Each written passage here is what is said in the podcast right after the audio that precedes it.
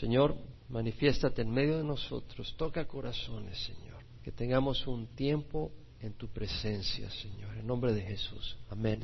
Estamos estudiando la carta de Pablo a los Corintios, el capítulo 15. Ya vimos los primeros 19 versículos y vimos cómo Pablo en este capítulo trata sobre el problema traído por aquellas personas, aquellos falsos maestros que decían que no existía la resurrección, que los muertos no resucitan. Y Pablo vigorosamente defiende la resurrección, empezando por la resurrección de Jesucristo. Porque si los muertos no resucitan, Cristo no resucitó, y si Cristo no resucitó, estamos todavía en nuestros pecados. Porque la paga del pecado es muerte. Y si Cristo no ha resucitado, quiere decir de que no tuvo victoria sobre la muerte, y quiere decir que no tuvo victoria sobre el pecado, y quiere decir que todavía estamos en nuestros pecados. Por otro lado, si no hay vida física después, si todo se acaba en este mundo, los cristianos somos los de mayor lástima en este mundo. ¿Por qué? Porque realmente el cristianismo no es una vida fácil. El venir a Cristo es una vida de retos, es una vida con dificultades por seguir a Cristo. Cuando uno está en el mundo tiene dificultades por robar, por hacer tonterías. Cuando venimos a Cristo tenemos oposición, oposición por caminar en, el camino de la luz en un mundo de oscuridad. Entonces vemos la importancia de entender de que el cristianismo no es simplemente un paso a una vida fácil, es un camino donde entramos sin pagar nosotros el precio Cristo pagó en la cruz para que entráramos a la vida eterna pero en este camino hay sufrimiento. Y Pablo dice, si lo único que esperamos es en esta vida, somos de lástima. Y ahora la resurrección es una parte integral del Evangelio, muy integral. Pablo defiende el Evangelio desde el principio en la primera carta de los Corintios, donde dice, bueno, el Señor no me ha enviado a bautizar, sino a predicar el Evangelio, y no con palabras elocuentes, para que no se haga vana la cruz de Cristo. Entonces, Pablo al principio, en el primer capítulo de Corintios, enfatiza el sacrificio de Jesús en la cruz. Él mismo dice, los judíos piden señales, los griegos buscan sabiduría, mas nosotros predicamos a Cristo crucificado. Piedra de tropiezo para los judíos, necesidad para los gentiles, pero para nosotros, para los llamados, Cristo es el poder de Dios y la sabiduría de Dios. Entonces, Pablo enfatiza la importancia de la cruz. Dice, cuando yo fui a ustedes no fui con superioridad de palabra o de sabiduría, pues nada me propuse saber entre ustedes excepto a Cristo y a este crucificado.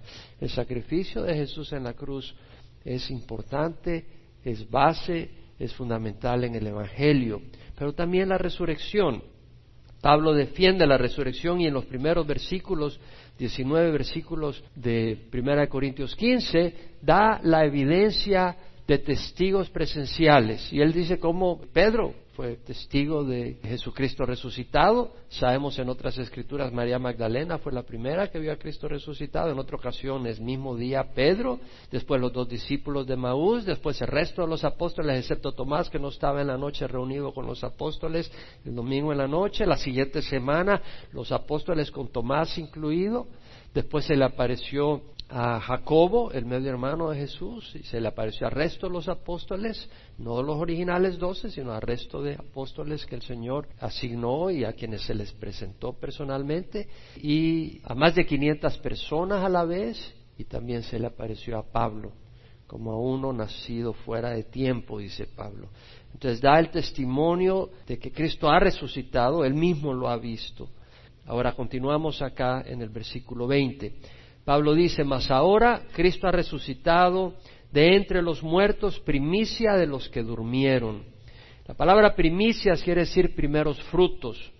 Y esta palabra se refiere específicamente a la ofrenda que hacía el pueblo de Israel cuando salían los primeros frutos de la cosecha.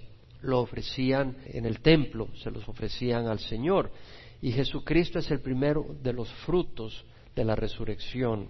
Cuando Jesús resucitó a Lázaro, lo resucitó con un cuerpo mortal. Es decir, cuando resucitó a Lázaro, Lázaro resucitó, pero volvió a morir posteriormente. Cuando Jesús resucitó, Él resucitó con un cuerpo glorificado, no con un cuerpo mortal. Y nosotros cuando seamos resucitados, vamos a ser resucitados con un cuerpo glorificado, no con un cuerpo mortal. Vamos a resucitar con un cuerpo inmortal, que ya no muere. Entonces Jesús es los primeros frutos de la resurrección. Ahora, los primeros frutos son un presagio de lo que vienen. Habían los primeros frutos y posteriormente venía la gran cosecha. Si alguno de ustedes ha tenido algún árbol frutal, se da cuenta cuando empiezan a salir los primeros frutos. Pero después viene una gran cosecha. Entonces Jesús son los primeros frutos, o es los primeros frutos, y luego viene una gran cosecha. Ahora, Pablo acá, en el capítulo 15, está haciendo referencia a la resurrección de los creyentes, que no es a la misma vez que la resurrección de los no creyentes. Vamos a leer sobre esto. En versículo 21 Pablo dice, ya que la muerte entró por un hombre, también por un hombre vino la resurrección de los muertos. Porque así como en Adán todos mueren, también en Cristo todos serán vivificados, pero cada uno en su debido orden. Cristo, las primicias, luego los que son de Cristo en su venida. Está hablando de Cristo y está hablando de los cristianos, de los que han venido a Cristo. No está hablando de los que no creen, de los que no han recibido a Cristo ni le siguen. Eso vendrá, lo vamos a aclarar después. Pero veamos acá que Pablo dice, la muerte entró por un hombre. Y esto es muy distinto a lo que enseña evolución, porque en evolución, a través de distintos procesos a lo largo de millones de años, fueron muriendo los animales y después fueron muriendo los antecesores al hombre, eh, los simios, y el hombre llegó, pero ya había muerte. Y el hombre moría no por su pecado, sino porque era proceso natural de evolución. Eso es una farsa. Y nosotros tenemos en nuestra página web seminarios sobre creacionismo, donde exponemos la falsa evolución desde el punto de vista académico, pero también desde el punto de vista espiritual. La muerte entró al mundo por el pecado de Adán. Y eso es lo que nos enseña la palabra del Señor. Si vamos a Génesis, vemos de que el Señor le dijo a Adán, puedes comer de todos los árboles del Edén, pero del árbol del conocimiento del bien y del mal no comerás, porque ciertamente morirás si comes. Y Satanás tentó a Eva y le dijo, con que Dios dijo que no puedes comer de ningún árbol del paraíso. Y Eva le dijo, no, podemos comer de todos los árboles, menos del árbol que está en medio, porque si lo tocamos o comemos, vamos a morir. Y Satanás le dijo, ciertamente no morirás, porque Dios sabe que el día que comas de ese fruto, serán abiertos vuestros ojos y serás como Dios conociendo el bien y el mal. Y Eva dijo, oye, pero este fruto se mira agradable a la vista, es bueno para comer, se mira sabroso y además se mira que me va a dar sabiduría y comió. Y ahí entró el pecado y entró la muerte. La muerte no existía antes del pecado, nos enseña la palabra, sino que entró por la desobediencia de Adán y Eva. Ahora entendamos que al pecar, al abrirse en desobediencia al engaño de Satanás, el pecado entró al ser humano como un virus mortal que corrompe y mata, un virus contagioso que se transmite a la descendencia. Toda la descendencia de Adán transmite ese virus, el pecado. Y todos tenemos ese pecado desde que nacemos. Nacemos con pecado, con esa naturaleza pecadora. Esa naturaleza pecadora va a llegar hasta la tumba. La diferencia es que Dios, a los que vienen a Él, a través de Cristo, nos da el Espíritu Santo para que no seamos esclavos de la naturaleza pecadora. Pero todos tenemos esa naturaleza pecadora. Pablo dijo, yo sé que en mí, es decir, en mi carne no habita nada bueno, porque el querer está presente en mí, pero el hacer el bien no. Porque el bien que quiero hacer no hago, y el mal que no quiero hacer, eso practico. Y si lo que no quiero hacer, eso practico, ya no soy yo el que lo hace, sino el pecado que habita en mí. Miserable de mí, ¿quién me librará de este cuerpo de muerte? Dice Pablo. Y luego dice, gracias a Dios por Jesucristo, Señor. Entonces, el hombre nace con esa naturaleza pecadora. Existe la muerte física, todos morimos físicamente debido al pecado, y entró la corrupción de la naturaleza humana, la corrupción moral. Tenemos una naturaleza corrupta, egoísta, arrogante. ¿Quién puede decir amén? Sí, y si usted no dijo amén, está comprobándolo. Tenemos una naturaleza arrogante. También por un hombre vino la resurrección de los muertos, porque así como en Adán todos mueren, también en Cristo todos serán vivificados. Los que están en Cristo, aunque sus cuerpos mueran, volverán a la vida, serán vivificados.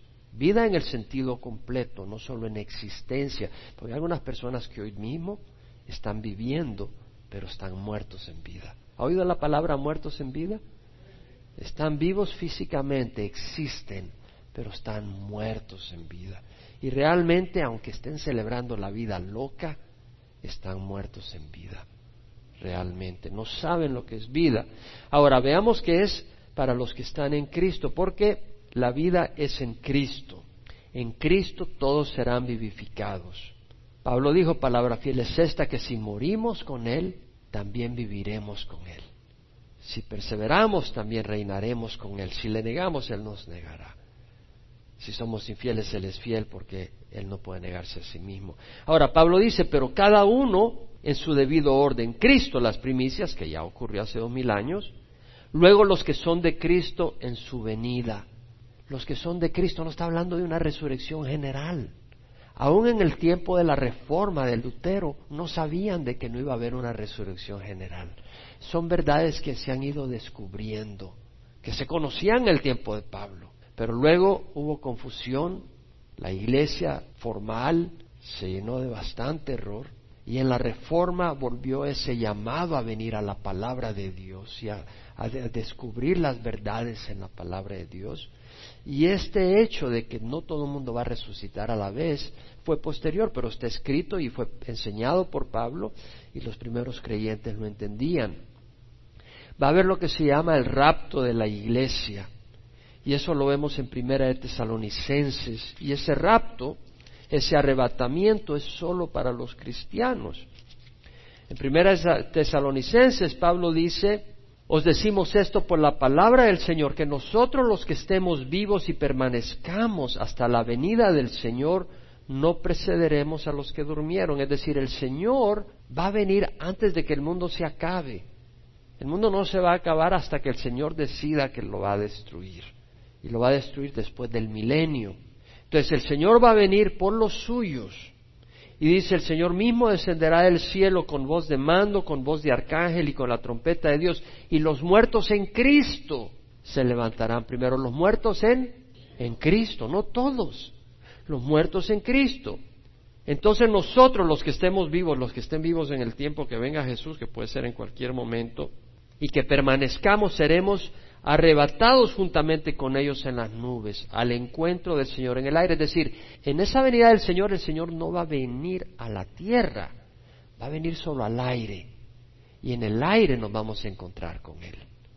Que es distinto a cuando venga al final de la tribulación a juzgar la tierra y a reinar por mil años. Vamos a aclararlo bien. Esta doctrina tiene que estar bien entendida. Y Pablo dice, y así estaremos con el Señor siempre por tanto, confortaos unos a otros con estas palabras. Si no tenemos esperanza de la resurrección, no existe ese consuelo. Y por eso la gente deja de seguir al Señor, porque si se engaña, si pierde o, no busca al Señor, porque si no cree en la resurrección y en una vida futura, pues ¿para qué seguir al Señor? Y luego Pablo dice, entonces vendrá el fin, cuando entregue el reino al Dios y Padre después de que haya abolido todo dominio y toda autoridad y poder, pues Él debe reinar hasta que haya puesto a todos sus enemigos debajo de sus pies. Y el, último enemigo que será abolido es la muerte. Entonces vendrá el fin. El universo tiene un fin, habrá un fin. ¿Cuándo? Cuando entregue Jesús, obviamente, el reino al Dios y Padre. Cuando entregue, quiere decir que está ahorita en las manos de Jesús. dice, pero ¿cómo puede estar en las manos de Jesús? Mire el desorden. Dios lo permite. Jesús lo está permitiendo dentro de su plan eterno. Satanás no puede hacer nada si Jesús no se lo permite. Ahora el mundo está en rebeldía y el Señor lo está permitiendo. Ahora Pablo dice claramente, ¿cuándo entregará entonces Jesús el reino en manos del Padre? Bueno, lo dice ahí mismo después que haya abolido todo dominio y toda autoridad y poder. La palabra abolir en el hebreo, catargueo, quiere decir dejar inefectivo, inactivar, anular, destruir, hacer cesar. Cuando el Señor haya abolido todo dominio y toda autoridad y poder. Satanás y los demonios tienen poder para engañar y para destruir. Por eso el mundo está como está. Hay engaño. un día ya no tendrán ningún poder o efecto en el reino de Dios. No estarán presentes ni ellos ni su influencia después del milenio. Dice la Biblia, Él debe reinar hasta que haya puesto a todos sus enemigos debajo de sus pies. El Señor no ha abolido todo enemigo. Al final del milenio será abolido todo enemigo y el último, la muerte. Es cierto que en el milenio Satanás no va a estar presente porque va a estar en el pozo sin fondo y Satanás no va a estar en la tierra en ese milenio engañando a la gente. Pero la gente que entre a la tierra, a poblar la tierra, en el milenio, ¿quiénes son? Son la gente que en la tribulación vienen a Cristo y que no los llega a asesinar el anticristo ni el imperio del anticristo. Logran escapar de la muerte, pero han recibido a Cristo, porque el anticristo va a perseguir a los cristianos y muchos van a ser asesinados, millones, pero algunos van a escapar. Y cuando venga Jesucristo, ellos que han recibido a Jesús y se han arrepentido de sus pecados, ellos van a entrar a la tierra, a poblar la tierra. Pero ellos no han sido transformados. Su cuerpo no ha sido transformado. Ellos van a entrar como seres normales, con un cuerpo mortal, y ese cuerpo tiene una naturaleza de qué tipo? Pecaminosa. Entonces, van a entrar y aunque ellos van a estar bajo un reino con mano de hierro, porque Jesucristo va a reinar con mano de hierro y nosotros vamos a gobernar con Él, y no se va a permitir el pecado ni nada de eso, pero el corazón del hombre, algunos de sus descendientes, los que entren a la tierra son gente que han recibido al Señor. Pero de su descendencia habrán algunos que no querrán tener nada que ver con Dios y se van a someter al reino porque es una mano de hierro. No hay otra manera. Pero al final, Satanás va a ser librado y entonces va a engañar a las naciones y aquellos cuyo corazón no es genuino hacia el Señor, se van a rebelar contra Dios. Ese es al final del milenio y Dios hace llover fuego y destruye la tierra y destruye los cielos y crea un nuevo cielo y una nueva tierra. En Apocalipsis 20, versículo 1, vi un ángel que descendía del cielo con la llave del abismo y una gran cadena en su mano. Prendió al dragón, la serpiente antigua, que es el diablo, y Satanás y lo ató por mil años. Este es el milenio, cuando el Señor viene al final de la tribulación ata a Satanás por mil años y lo arrojó al abismo, es decir, al pozo sin fondo, y lo cerró y lo selló sobre él para que no engañara más a las naciones. Esa es la obra de Satanás, engañar a las naciones. Hasta que se cumpliera los mil años, después de esto debe ser desatado por un poco de tiempo. También vi tronos y se sentaron sobre ellos y se les concedió autoridad para juzgar y vi las almas de los que habían sido decapitados por causa del testimonio de Jesús y de la palabra de Dios, y a los que no habían adorado a la bestia ni a su imagen, ni habían recibido la marca sobre su frente ni sobre su mano, y volvieron a la vida y reinaron con Cristo por mil años. Es decir, los que murieron en la tribulación poniendo la fe en Cristo y fueron asesinados por su fe en Cristo, al final de la tribulación van a resucitar eso es después del arrebatamiento, porque el arrebatamiento es antes de la tribulación. Jesús viene y nos reunimos con Él en el aire, los cristianos, y somos transformados, y entonces estamos con Él por siete años.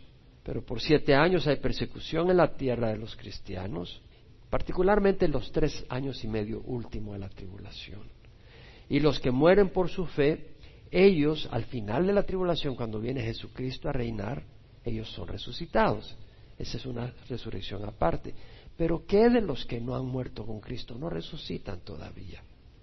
Versículo 5 lo dice, los demás muertos no volvieron a la vida hasta que se cumplieron los mil años. Esta es la primera resurrección. Y luego dice, bienaventurado y santo es el que tiene parte en la primera resurrección. La muerte segunda no tiene poder sobre estos, sino que serán sacerdotes de Dios y de Cristo y reinarán con él por mil años. La muerte segunda no es una muerte física, la muerte segunda es una muerte espiritual, en el sentido de que está separado la persona totalmente de Dios, de su luz, de su amor y de su presencia para siempre. Y eso es algo horrible, es un infierno de sufrimiento. Esa es otra resurrección y Pablo habla sobre eso.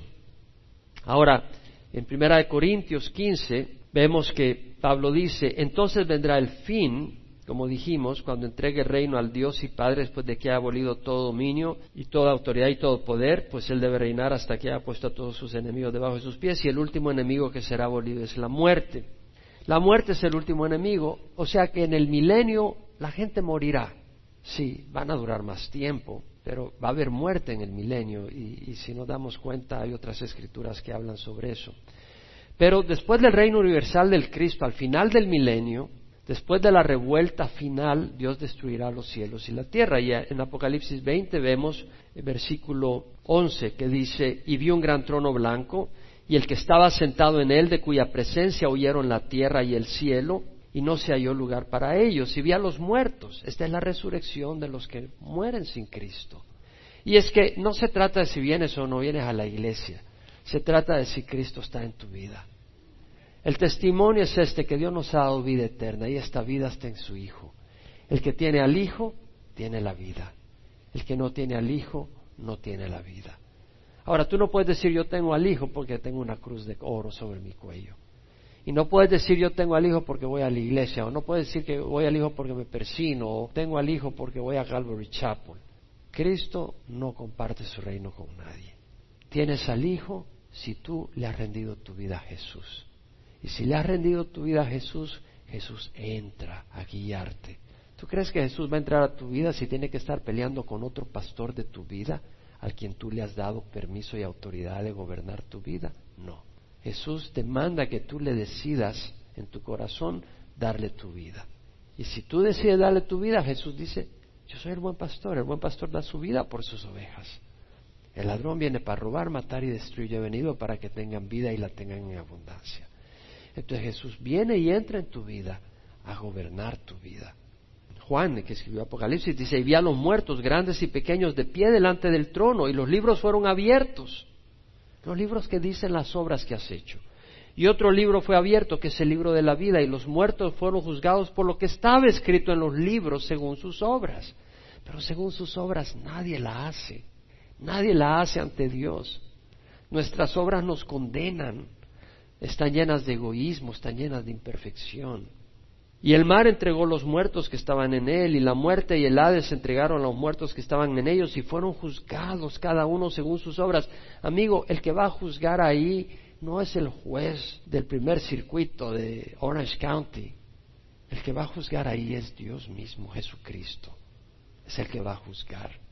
Y el que se crea justo cuando vea a Jesús en toda su santidad, ahí mismo se va a ver condenado y la muerte y el Hades fueron arrojados al lago de fuego. Esta es la muerte segunda, el lago de fuego. Y el que no se encontraba inscrito en el libro de la vida, que son todos los que han resucitado al final del milenio, porque no fueron resucitados en el arrebatamiento, porque no habían recibido a Cristo. No fueron resucitados al final de la tribulación, porque no habían recibido a Cristo. Fueron juzgados por sus obras, y si no estaban inscritos en el libro de la vida, no eran sus obras los que los salvan no estar escrito en el libro de la vida, fue arrojado al lago de fuego, lago de azufre y de fuego.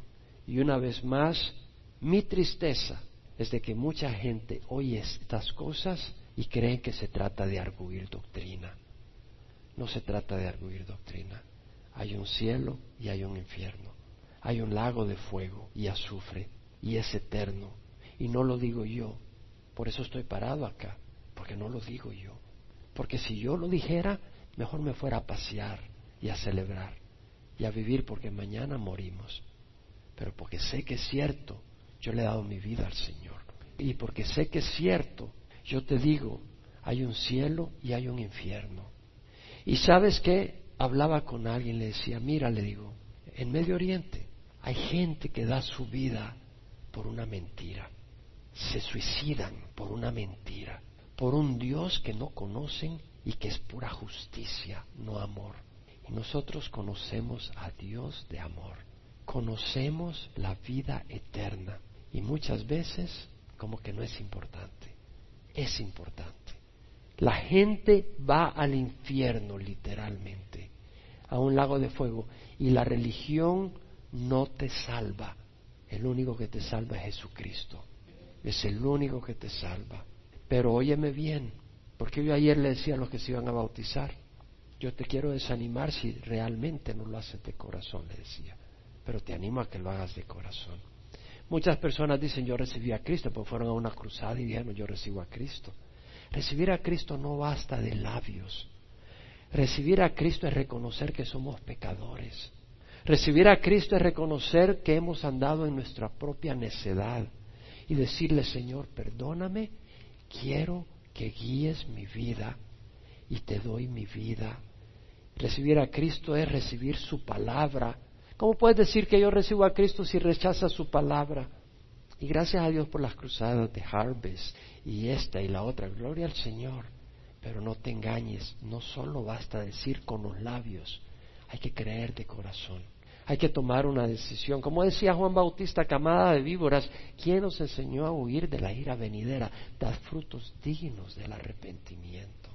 Sí, eso es lo que le decía Juan Bautista. ¿Por qué? Porque los odiaban, no pues le dijo, si ustedes creen que con mojarse ya salieron de la ira venidera, están equivocados. Tiene que haber un arrepentimiento genuino. Pero un día habrá un nuevo cielo y una nueva tierra. Al final del milenio, después del juicio, bueno, primero destruye el cielo y la tierra y, entonces el Señor juzga. Y vemos que en el capítulo 21 de Apocalipsis entonces dice Juan, vi un cielo nuevo y una nueva tierra porque el primer cielo y la primera tierra pasaron y el mal ya no existe. Y vi la ciudad santa, la nueva Jerusalén que descendía del cielo de Dios, preparada como una novia ataviada para su esposo. La nueva Jerusalén que venía, es decir, con el pueblo de Dios, una novia. La iglesia es la novia de Jesucristo. Entonces oí una gran voz que decía, he aquí el tabernáculo, la tienda, la casa de Dios está entre los hombres y habitará entre ellos y ellos serán su pueblo y Dios mismo estará entre ellos él enjugará toda lágrima de sus ojos y ya no habrá muerte. Esto es hasta el milenio. Es hasta el final del milenio que dice ya no habrá muerte. Ni habrá más duelo, ni clamor, ni dolor, porque las primeras cosas han pasado. Y dice, y el que está sentado en el trono dijo, he aquí, yo hago nueva todas las cosas. Y añadió, escribe porque estas palabras son fieles y verdaderas. También me dijo, hecho está, yo soy el alfa y la omega, el primero y el fin, el que tiene sed, yo le daré gratuitamente de la fuente de la vida. El vencedor heredará estas cosas, yo seré su Dios y él será mi hijo. Pero los cobardes, los incrédulos, los abominables, los asesinos, los inmorales, los hechiceros, los idólatras y los mentirosos tendrán su herencia en el lago que arde con fuego y azufre, que es la muerte segunda.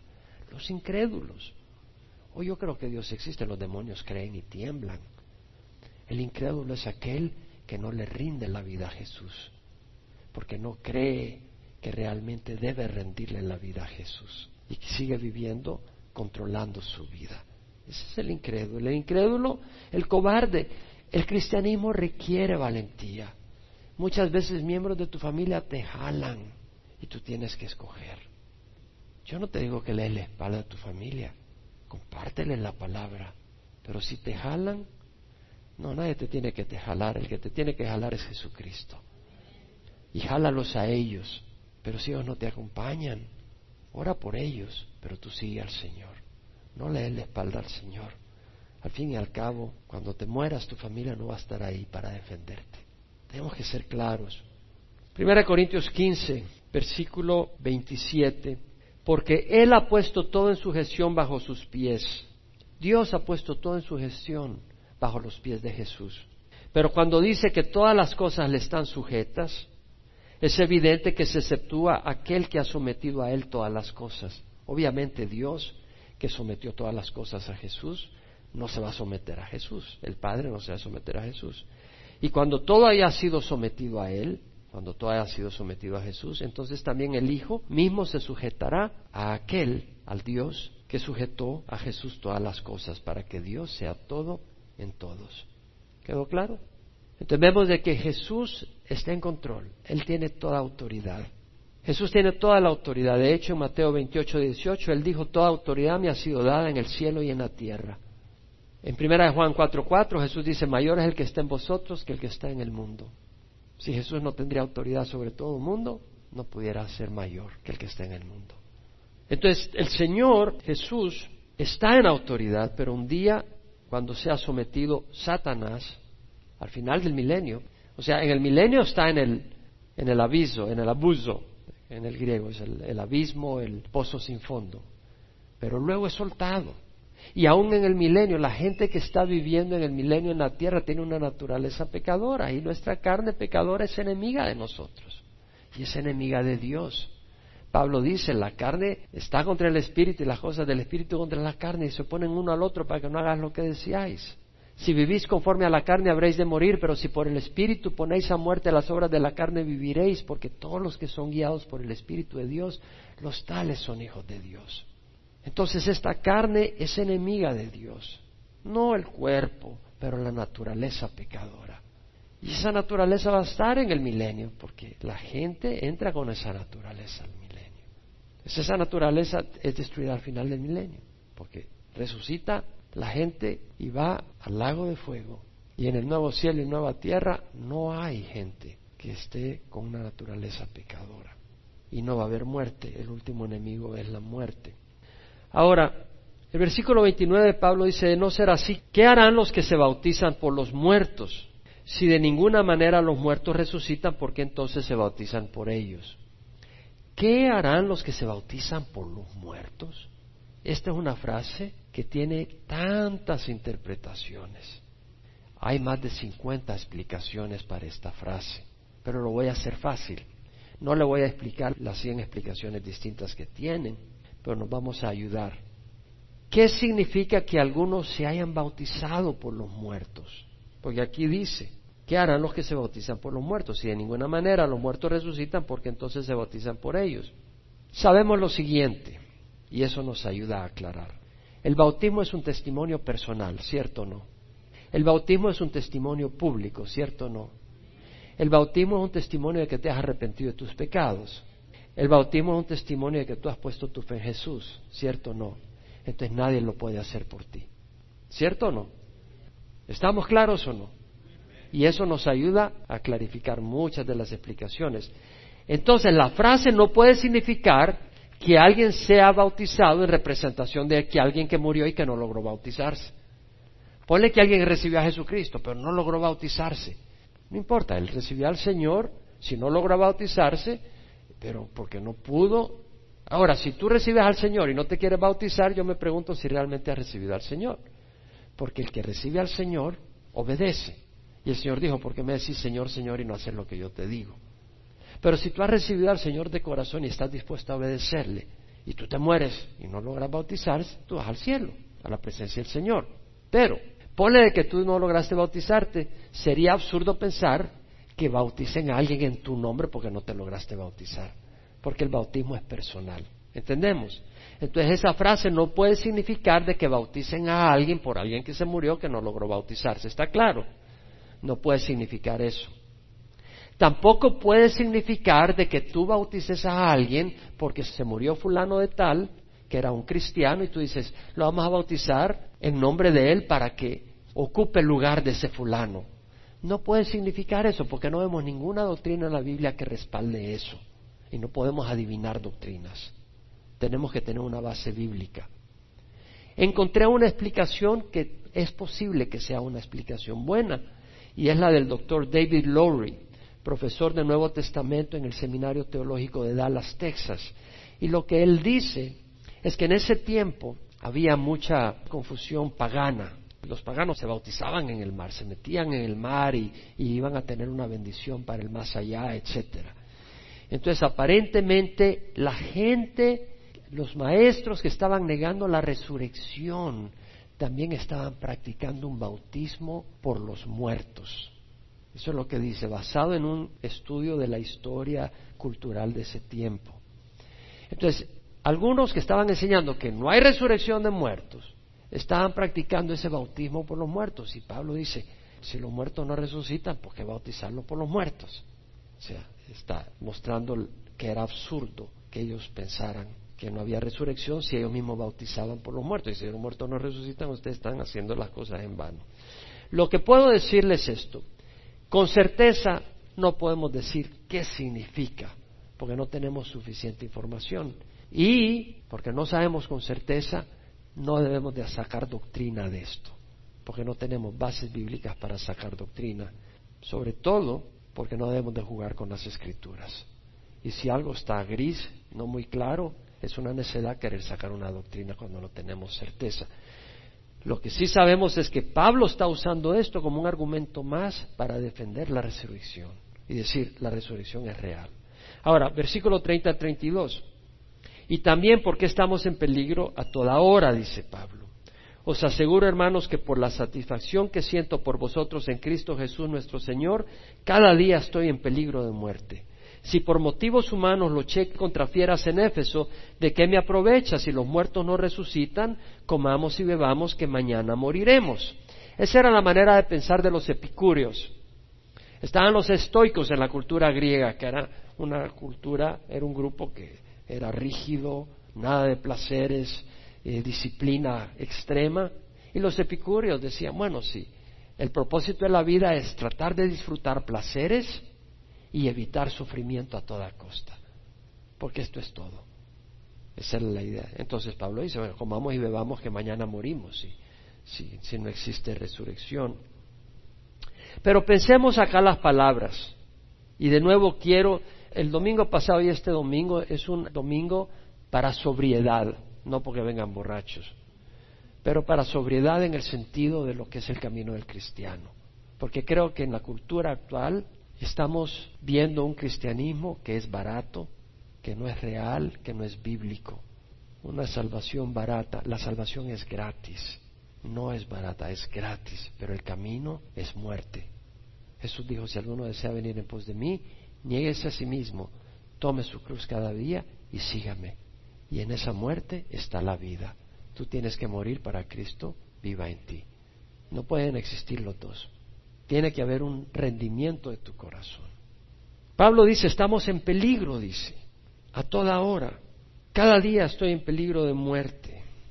Si por motivos humanos luché contra fieras en Éfeso, ¿de qué me aprovecha? Pablo escribió esta carta en su tercer viaje misionero desde Éfeso, donde estuvo dos años y medio. En Hechos leemos que dice que cuando llegó en su tercer viaje misionero, Pablo, en Hechos Lucas escribe y dice, entró Pablo en la sinagoga de Éfeso y por tres meses continuó hablando denodadamente, discutiendo y persuadiendo acerca del reino de Dios. Pero cuando algunos se endurecieron y se volvieron desobedientes hablando mal del camino ante la multitud, Pablo se apartó de ellos llevándose a los discípulos y discutía diariamente en la escuela de Tirano. Esto continuó por dos años. Es decir, Pablo tuvo posición en la sinagoga judía donde llegó el Evangelio en Éfeso. Y en esa sinagoga judía, la gente que se puso en contra de él no solo se puso en desacuerdo con él, sino que se hizo enemiga de Pablo y empezaron a hablar mal del cristianismo y obviamente de Pablo. En primera de Corintios 16, 8, 9, Pablo dice, me quedaré en Éfeso, cuando escribe desde Éfeso, esta carta, hasta Pentecostés, porque se me ha abierto una puerta grande para el servicio eficaz y hay muchos adversarios. ¿Sabes lo que significa muchos adversarios? No es uno, dos, tres. Y los adversarios de Pablo eran adversarios que lo querían matar. De hecho, en segunda de Corintios, Pablo habla de sus adversarios en Asia y dice en versículo 8, no queremos que ignoréis, hermanos, acerca de nuestra aflicción sufrida en Asia, porque fuimos abrumados sobremanera, más allá de nuestras fuerzas, de modo que hasta perdimos la esperanza de salir con vida. De hecho, dentro de nosotros mismos ya teníamos la sentencia de muerte a fin de que no confiáramos en nosotros mismos, sino en Dios que resucita a los muertos, el cual nos libró de tan gran peligro de muerte y nos librará, y en quien hemos puesto nuestra esperanza de que Él aún nos ha de librar. Pablo habla que estuvo a punto de morir en Éfeso. ¿Tú crees que alguien va a vivir una vida de ese tipo si no ha visto al Cristo resucitado? Y es mentira. No. Y vemos el sufrimiento de Pablo. Pablo estaba convencido de su camino y de su relación con Cristo. Y te digo, la fe cristiana requiere valentía. Y hay iglesias que están muy grandes porque su pastor es una gran bendición. Pero hay iglesias que están muy grandes porque son populares, porque la gente oye lo que quiere oír. No, nosotros no estamos buscando lo que queremos oír. Lo que queremos oír es la voz del Señor. Eso es lo que queremos oír. Y lo que te digo yo, el cristianismo se sufre. Pastor, yo no quiero oír eso. No, ya te lo dije el domingo pasado. Hay un gozo que nada lo reemplaza. Hay una paz que nada la reemplaza. Y hay un propósito que el mundo no te puede ofrecer. Y tu vida es fructífera. Hay un fruto que no se puede comparar con el fruto que da el mundo. ¿Qué fruto hay de una borrachera? ¿Qué fruto hay de fornicación? ¿Qué fruto hay de adulterio? ¿Qué fruto hay de egoísmo? ¿Qué fruto hay de arrogancia? ¿Qué fruto hay de materialismo? Morí con cinco Mercedes-Benz. ¿Cuál de ellos te llevaste al infierno? ¿Qué fruto hay de esas cosas? Oh, fui el mejor médico neurocirujano del universo. Pero yo creo en evolución. Pasaste 30 años estudiando cómo operar un cerebro que es tan complejo y crees que es por accidente. Y eres famoso, pero ¿de qué te sirve cuando te mueras? La opinión del mundo no va a importar, es la opinión de Dios la que va a importar. ¿Cuál es la opinión que tiene Dios de ti? ¿Te digo algo? Que si tú has venido arrepentido a los pies de Cristo, Dios dice, este es mi hijo amado, esta es mi hija amada. Esa es la opinión de Dios. Vienes golpeado, pero arrepentido. El Señor dice, ¿se podrá olvidar una madre de su niño de pecho? ¿Del hijo de sus entrañas no se compadecerá? Ellas se podrán olvidar, pero yo no me olvidaré de ti. Eso es lo que dice el Señor.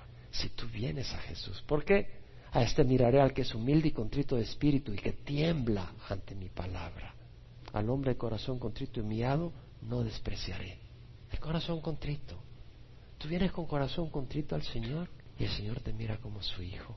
Tú levantas la mano en rebeldía, eres su enemigo. No, no tengo ningún problema.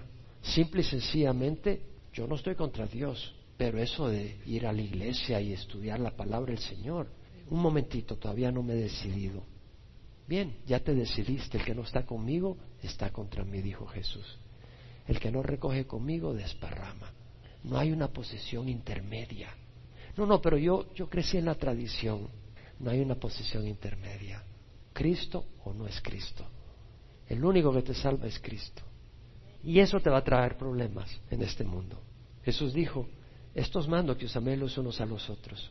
Si el mundo os odia, sabed que me ha odiado a mí antes que a vosotros. Si fueras del mundo, el mundo amaría lo suyo. Pero no sois del mundo, sino que yo os escogí dentro del mundo. Por eso el mundo os odia, dijo el Señor. Si me persiguieron a mí, os perseguirán a vosotros. Si guardaron mi palabra, guardarán la tuya. Si me persiguieron a mí, dijo Jesús, persiguieron a Jesús, os perseguirán a vosotros. Lo que pasa es que muchas veces en Estados Unidos el cristiano se asegura de no ofender a nadie. Yo no te digo que seas ofensivo, pero si el Evangelio es ofensivo, ¿qué puedes hacer? ¿Dejar que la gente vaya al infierno o ayudarle con el Evangelio? Pedro dijo, si cuando hacéis lo bueno sufrís por ello y lo soportáis con paciencia, esto haya gracia con Dios, porque para este propósito habéis sido llamados. Si cuando hacéis lo bueno sufrís por ello. En este mundo el hacer lo bueno no es popular. No te avergüences del testimonio de nuestro Señor, le dijo Pablo a Timoteo, ni de mí prisionero suyo, sino participa conmigo en las aflicciones por el Evangelio, según el poder de Dios. Mira lo que dice Pablo. Muchos dicen, si los muertos no resucitan, comamos y bebamos, que mañana moriremos. Muchos viven así, como si solo hay esta vida y que todo termina al morir. Viven alocadamente, desordenadamente, trabajan toda la semana solo para celebrar el fin de semana, comiendo y bebiendo, tomando y bailando. No ven otro motivo en la vida más que jugar y divertirse. No creen en la resurrección ni en el juicio de Dios. O oh, si creen, no, no lo creen. Porque si tú lo crees, tu vida cambia. Pablo dijo que si no hay resurrección, vivamos la vida. Y Pablo sabía lo que estaba diciendo. Pablo no era un soñador idealista, no estaba en las nubes, era un hombre práctico que había tenido un encuentro real con el Cristo vivo resucitado. Pablo no era un fanático religioso, era un hombre lleno de amor, que sabía el destino de los que mueren sin Jesús y estaba apasionado por rescatar las almas de las puertas del infierno. ¿Cómo vives tú? Refleja lo que tú piensas.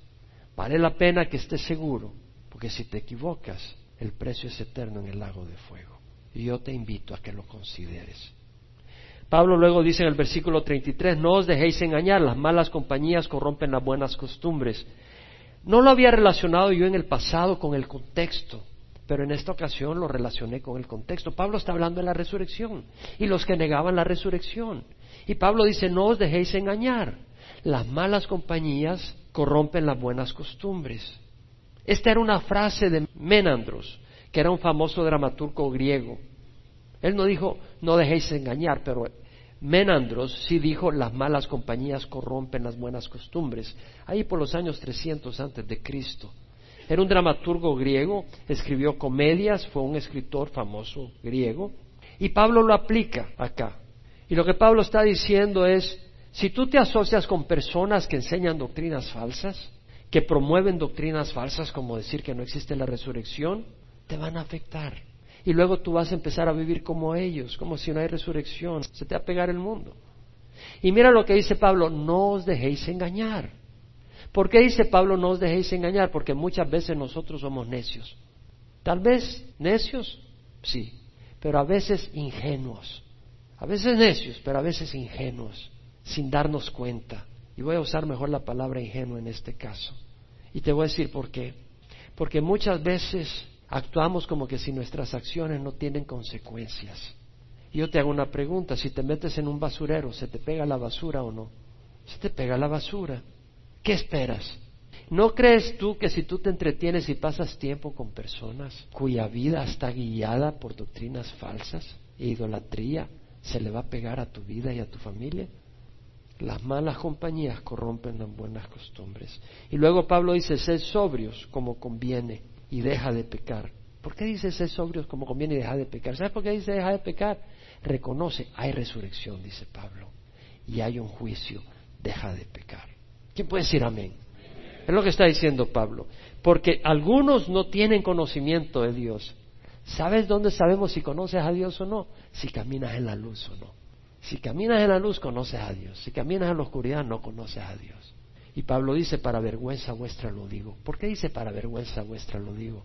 Pablo había pasado un año y medio en Corinto compartiendo la palabra. Él había llevado el Evangelio a Corinto. Apolos estuvo un tiempo allá compartiendo la palabra. Y había gente que estaba pecando. Y había gente dentro de la misma iglesia que decía que no había resurrección.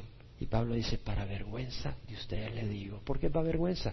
Porque ustedes han oído la palabra de Dios y siguen caminando en pecado. Te voy a decir algo. Cuando yo vine a Cristo, Dios me dio amor para el pueblo de Dios. Cuando yo vine a Cristo, yo veía a un cristiano, y no estoy hablando de denominación, pero yo veía a alguien que había decidido seguir a Cristo. Mi corazón se gozaba. Cuando hay alguien que realmente ha decidido seguir a Jesús, mi corazón se goza. Examina dónde estás tú.